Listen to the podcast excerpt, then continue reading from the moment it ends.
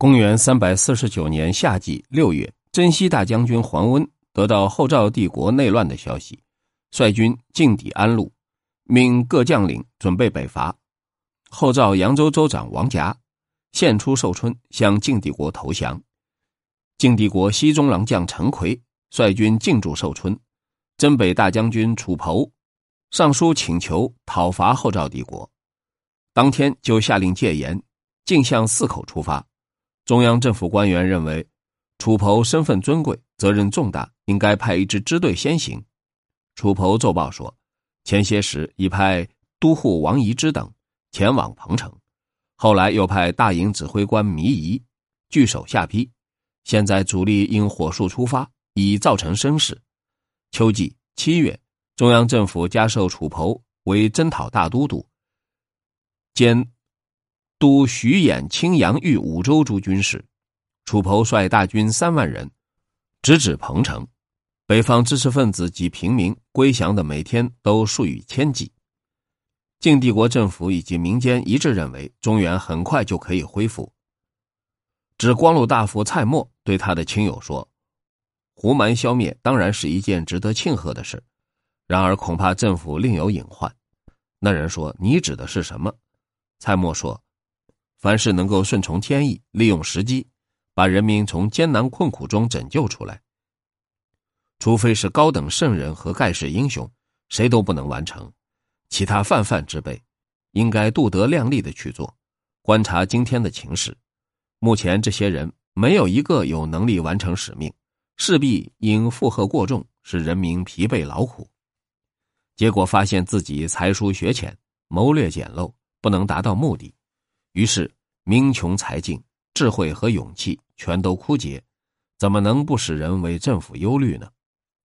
后赵帝国鲁郡人民五百余家起兵叛变，投降晋帝国，向楚侯求救。楚侯派部将王堪、李迈率精锐战士三千人迎接。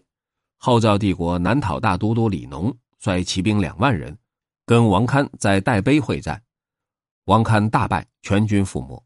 八月，楚侯退守广陵郡，陈奎得到消息，焚毁寿春积蓄的粮秣辎重，摧毁城墙，逃回晋帝国。楚侯上书请求贬降自己，晋穆帝司马丹下诏不准，命楚侯扔回原房地京口，只解除征讨大都督的官职。当时河北大乱，知识分子和平民二十多万人渡黄河南下，打算回归晋帝国，不料楚侯已经撤退。身为形势不能相接，无法自救，几乎死光。冬季十一月，征北大将军楚侯回军返回京口，听到很多哭声，此起彼落，询问左右原因。左右回答说，都是代碑阵亡将士的家属。楚侯惭愧愤恨，一病不起。十二月七日，楚侯逝世，时年四十七岁。晋帝国政府命吴国内史巡县、史持节。兼徐颖二州、扬州之晋陵诸军事，徐州刺史，荀宪本年二十八岁，晋帝国中兴期间独当一面的地方大员，年龄没有比荀宪更轻的。公元三百五十年春季正月，晋帝国政府得到中原大乱的消息，再一次准备收复失土。闰二月十八日，命扬州刺史殷浩当中军将军，贾节。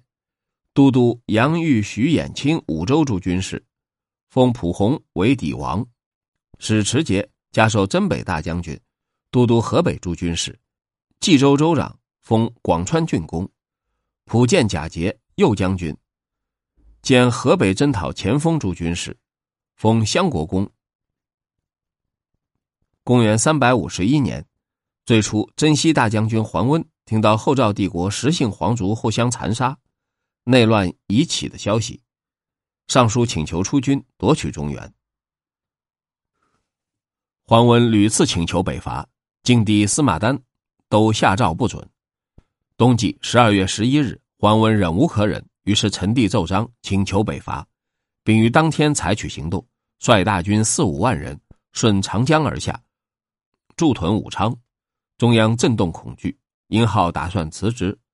避免跟桓温公开冲突，又打算用锄继藩阻止桓温前进。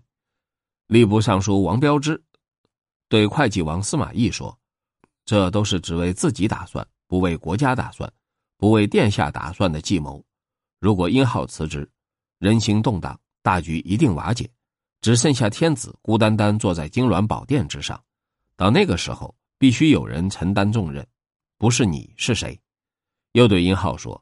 桓温如果上书指控罪人，你就是第一个。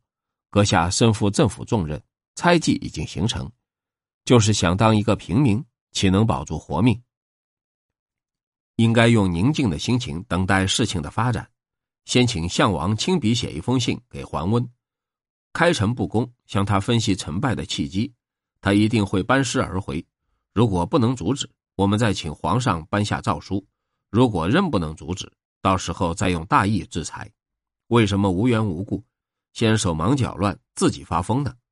殷浩说：“对一件大事决定应应之道，自是困难。近日来使人深感烦闷。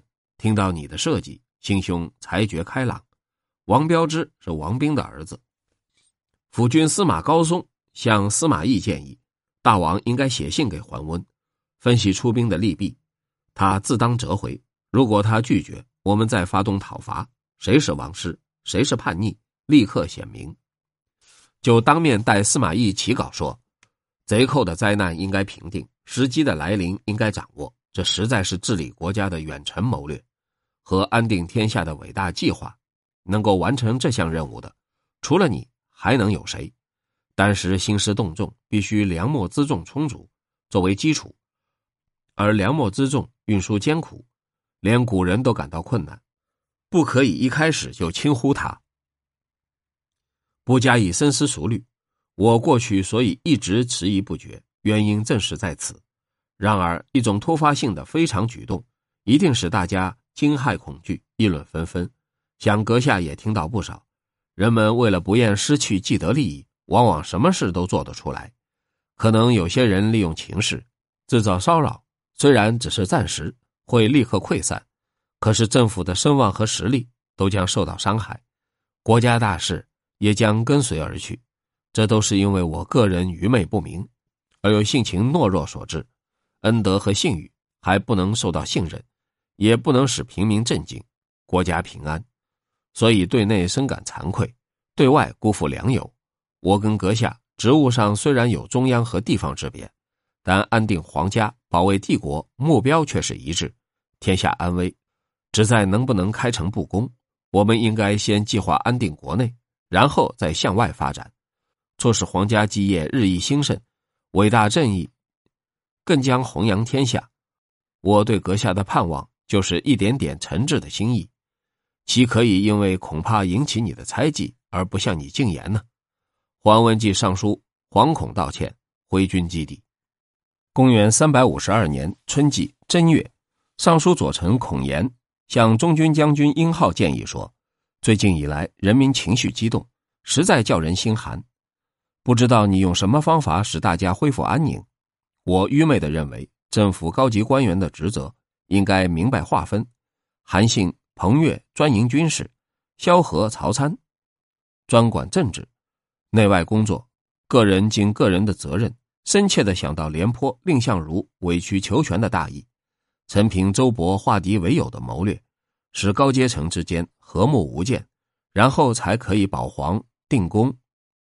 观察近来向我们归降的人，都人面兽心，贪利贪权，不知道什么是仁义，很难用大义感化他们。殷浩不接受，孔颜是孔瑜的侄儿。殷浩上书请求北伐，准备使大军从许昌、洛阳出发。晋帝司马丹下诏，允许任命安西将军谢尚，北中郎将荀宪，同时担任都统，进驻寿春。谢尚对待新归附的豫州州长张玉态度傲慢，使张玉怒不可遏，于是关闭许昌城门，起兵叛变，派他的将领上官恩占领洛阳。新归附的荆州州长岳宏也在昌原主角都护代师。英浩大军不能前进。三月，晋帝国政府命徐州州长荀县进驻淮阴，不久加授荀宪督青州驻军使兼兖州州长，镇守下邳。秋季七月，前秦帝国丞相蒲雄把张玉以及陈郡、颍川郡、许昌、洛阳等地居民五万多户强行迁到关中。前秦帝国政府任命右卫将军杨群当豫州州长，镇守许昌。晋帝国谢尚贬号建威将军。秋季八月，最初中军将军殷浩第一次北伐的时候，右军将军王羲之曾写信劝阻，殷浩不理，结果没有成功。现在殷浩积极筹备发动第二次北伐，王羲之再写信给殷浩说：“我们仅拥有小小的江左，天下人都为我们能不能自保感到忧心，长久以来都是如此。竭尽全力去战场建立武功，不应由我们承担。”近来身负重要责任的国家领导人，没有经过深思熟虑，就挖掘国家的根基，各随自己的心愿，想做什么，想怎么做就怎么做，结果不但没有收到一点成绩，反而使天下面临土崩瓦解的危机。当权人士怎么能不受四海责备？而今在外大军残破，在内资源枯竭，保卫淮河已不能想象，不如回头保卫长江。都督各个将领，个人回到个人的防地，长江以北地区，能在表面上服从晋帝国就足够了。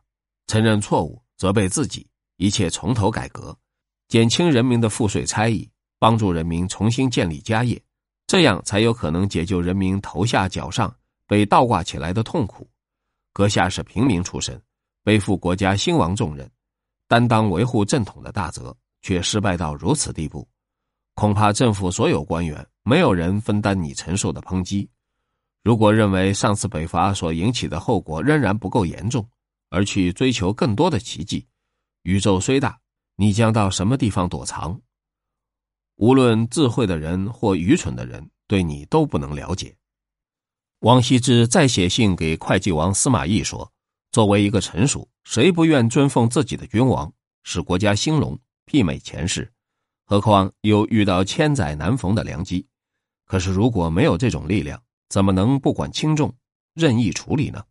现在虽然有使人振奋的良机，然而从内部检查会发现可忧的程度远超过可喜，成功不能预料，人民已被屠杀尽光，劳苦差役没有完的时候，人民负担反而更一天比一天加重。